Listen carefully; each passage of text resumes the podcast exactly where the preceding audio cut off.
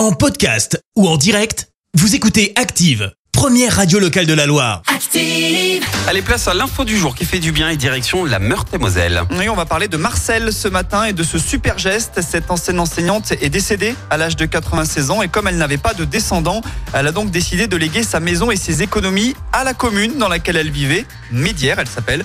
Le leg n'est pas du tout ridicule puisqu'il représente 1 million d'euros, soit le budget annuel de cette commune de 1500 âmes.